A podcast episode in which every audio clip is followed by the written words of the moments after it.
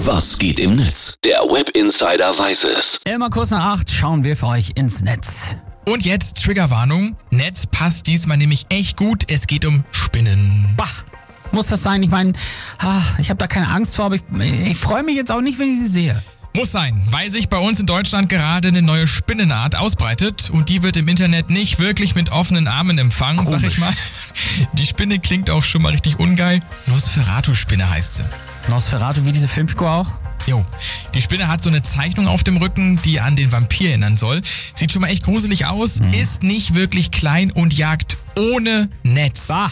Aurel Merz twittert, Leute so, der Biss der Nosferatu-Spinne ist nur wie ein Wespenstich. Das ist mir egal. Ich möchte nicht von großen Spinnen gebissen werden. Was ist daran nicht zu verstehen? Ich bin offen für vieles, aber keine Bisse von Spinnen. So einfach ist das. Nach diesem Kodex lebe ich. Kann ich gut verstehen. Übrigens äh, sind Spinnen ja überall. Die Forschung legt nahe, dass man nie mehr als drei Meter von einer Spinne Boah. entfernt ist. Richtig ungeil. Aber äh, woher kommt jetzt diese Spinne genau? Aus dem Mittelmeerraum kam als blinder Passagier als Urlaubsmitbringsel zu uns. Meldungen gibt's vor allem im Norden. Der User Marineblau schreibt deshalb, Nosferatu-Spinne, bitte komm nicht nach Norddeutschland. Hier ist es auch viel zu kalt und regnerisch und es riecht nach Hering. Moment nochmal, das also aus dem Urlaub, so im Koffer?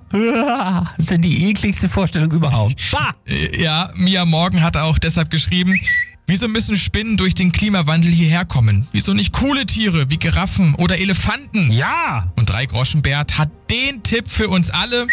Spiele mit dem Gedanken, den ganzen Winter über nicht zu heizen. Es hat nicht nur den immensen Vorteil, dass ich mir Geld spare, sondern auch den, dass es der Nesferatu-Spinne in meiner Wohnung zu kalt ist. Dann geht die zum Nachbarn. Sehr gute Idee. Und apropos kalt, mein Tipp, die Antarktis, das ist nämlich der einzige Kontinent, auf dem es keine Spinnen gibt.